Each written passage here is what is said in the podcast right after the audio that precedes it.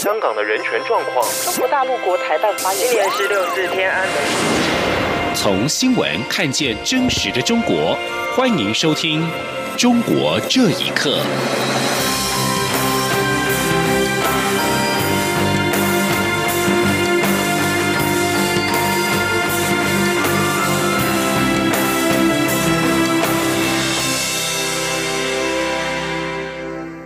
听众朋友们，晚安，欢迎收听《中国这一刻》，我是李自立。西藏台湾人权连线等民间团体发起的为西藏自由而骑的活动，今天骑到了台北市议会。西藏台湾人权连线理事长扎西慈仁表示，为西藏自由而骑，除了宣传三一零西藏抗暴的六十周年的游行活动之外，也希望让中国游客可以看到台湾的民主跟自由。记者王兆坤的报道。为西藏自由而骑，十三号在台北的活动，从二二八公园骑至台北市议会。台湾人权促进会秘书长、西藏台湾人权连线理事邱依玲表示，自由之家日前公布的自由度评比，中国只有十一分，而西藏的自由度是一分，全世界倒数第二名。西藏台湾人权连线理事长扎西慈仁表示，为西藏自由而骑的主要目标之一。就是希望从中国来的游客看到生活在台湾的人民能够自由表达意见。扎西慈人说：“我可以讲说西藏独立，明天不会怎么样。但是西藏里面的西藏人要讲 free Tibet，他是生命危险的。所以说，一个民主国家上跟一个在不民主的国家上有差别是这样。所以我希望他们已经到这边要学习这个。”时代力量的台北市议员林颖梦、林亮君、黄玉芬。民进党的市议员吴佩义都现身记者会表达支持。吴佩义表示，台北作为首都，也应该是人权首都。他将在议会提案声援图博自由的纪念活动。西藏台湾人权连线规划在三月十号举行三一零西藏抗暴六十周年游行活动，希望能展现藏人意志，并让台湾民众更了解西藏议题。中央广播电台记者王兆坤台北采访报道：菲律宾于十二号将涉嫌在菲律宾从事电信诈骗的台籍嫌疑人共计七个人遣送到中国大陆。对此，我法务部今天发出新闻稿表示，中国大陆一再无视与两岸合作共同打击犯罪的重要性，而且一再忽视海峡两岸共同打击犯罪及司法互助协议的规范，甚感遗憾。法务部指出，中国所为。实无助于打击犯罪、追查相关共犯及查扣犯罪所得，更已经损及两岸的合作基础。法务部并要求中国紧速就这一件涉嫌台籍嫌疑人的人身自由受限制的相关事项予以通报，并依照协议规定同意并协助家属探视。法务部指出，为了有效打击跨境电信诈骗犯罪。法务部已经和陆委会、外交部、内政部警政署跟台湾高检署等机关，自二零一六年的六月起，就成立了处理两岸电信诈骗案件的跨部会协商平台，强化共同打击跨境诈骗犯罪的效能和境外通报机制，并且推动打击跨境诈欺犯罪任务型联络官的计划，同时也建制了全国反电信诈骗犯罪的资料库。严商防范涉跨境电信诈欺案嫌疑人返国之后再出境犯罪的机制。美军印太司令部司令戴维森十二号出席美国联邦众议院军事委员会的听证会，他在书面证词的时候重申，美国根据《台湾关系法》和美中三个公报下的一中政策，跟台湾维持实质而且强劲的非官方关系。台湾跟美国共享开放的经济、自由民主的社会，尊重人权跟法治的价值观。戴维森提到，北京持续在国际上孤立与经济限制台湾现况。他指出，在萨尔瓦多、布吉纳法索跟多米尼加共和国在二零一八年相继跟台湾断交之后，北京持续的施压国际社群跟企业，要求将台湾从官网或出版物中删除，并试图限制台湾的国际参与。戴维森表示，美方视台海地区的和平稳定为长久利益，也欢迎双方采取措施缓和紧张局势，改善两岸关系。美方期望两岸能够持续高层的交流跟互动，在尊严和尊重的基础上继续进行具有建设性的对话。戴维森也指出，印太司令部将会持续的跟台湾军方合作，确保台湾确有可靠而且有弹性跟成本效益的自我防卫能力。中国威胁论已经成为美国对中政策的重要论调，也影响了美国对外的军事战略。美国印度洋太平洋司令部的指挥官戴维森也在美国国会的听证会上指出，中国正在试图建立有中国特色的国际秩序，对过去七十年所形成的国际秩序形成了挑战。国会议员强调，必须要加强盟国的关系，才是对抗中国威胁的关键因素。请听以下报道。在这次美国国会参议院军事委员会召开的会议当中，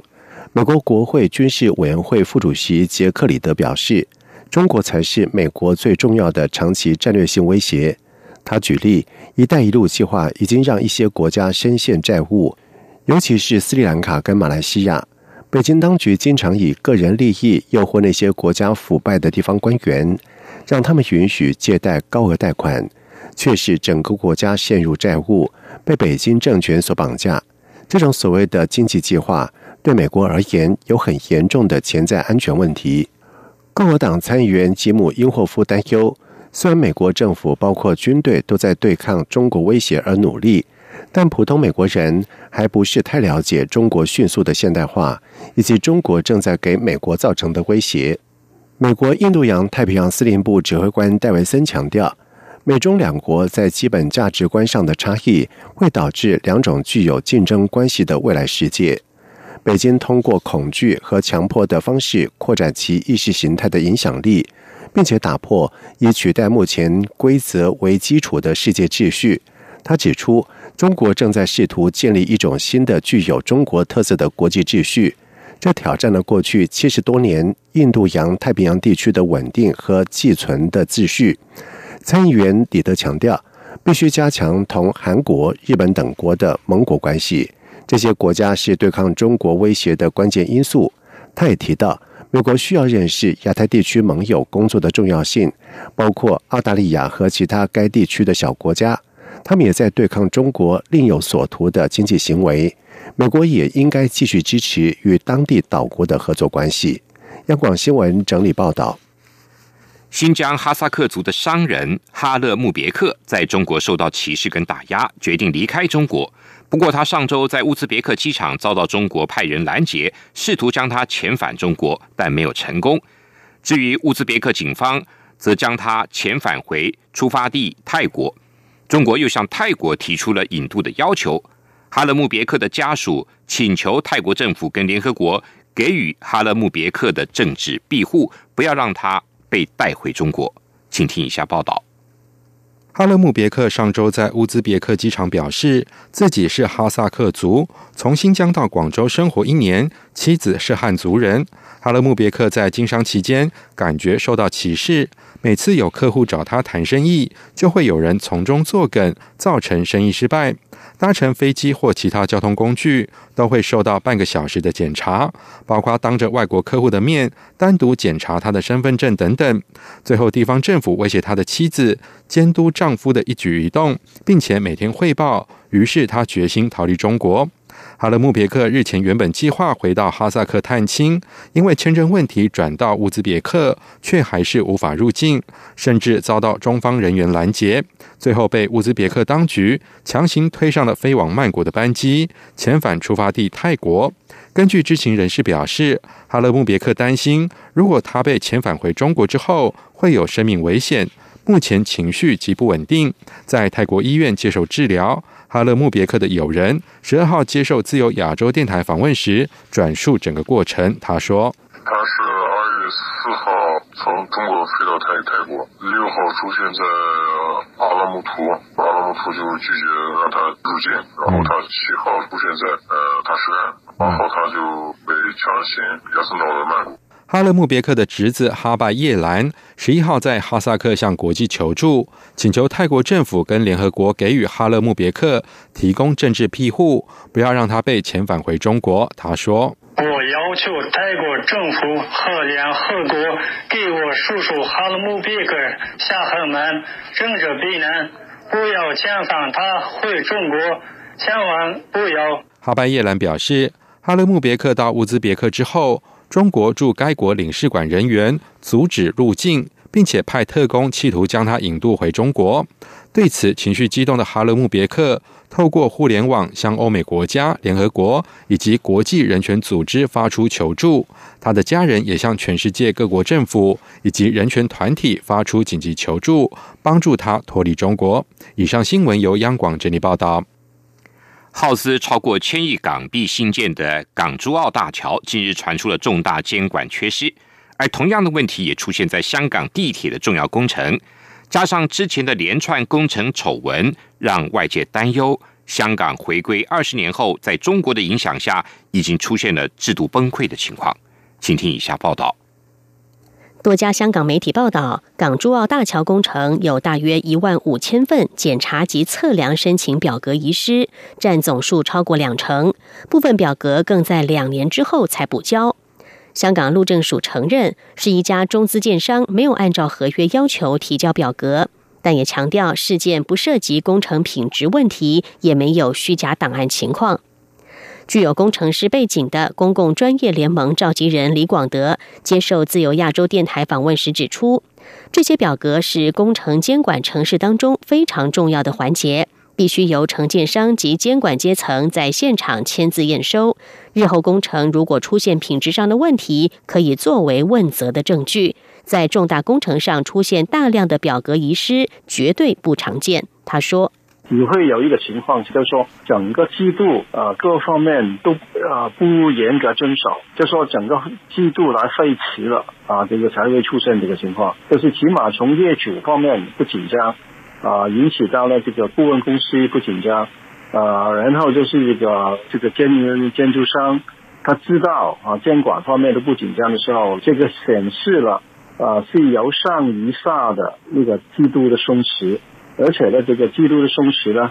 是维持了相当长的一段时间。除了港珠澳大桥，香港地铁沙田至中环线的红磡站工程，共有四成同类表格遗失，部分应该由钢筋接驳的位置改为螺丝帽接连。而除了消失的档案，地铁沙中线工程一直丑闻不断，包括剪短钢筋、墙身渗水、用建筑废料填充墙身等问题，也导致通车的时程遥遥无期。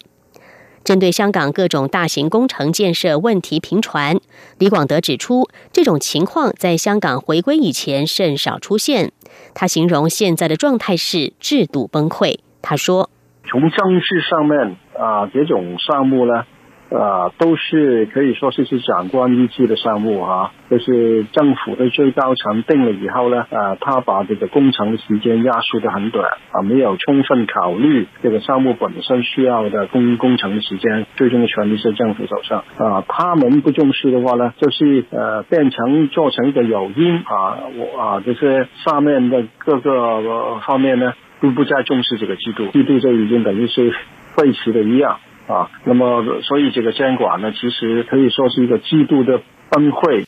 香港立法会议员杨月桥表示，经过二十年的回归，香港过去高度专业、严谨的工作态度没有带到中国大陆去，反过来，香港受到大陆某些坏习惯的影响。他坦言，虽然没有直接证据，但确实存在如此的担忧。央广新闻整理报道。香港保安局最近向立法会提交文件，建议修订现有条例，让当局可以跟没有签订引渡协议的地方进行个案合作，以防堵漏洞。但立法会议员毛孟静担心，这可能成为特洛伊木马，让北京当局得以将批评者引渡到中国大陆。保安局在文件中的说法是，港府的这项举动主要是针对在台湾被杀害的香港少女潘小颖案。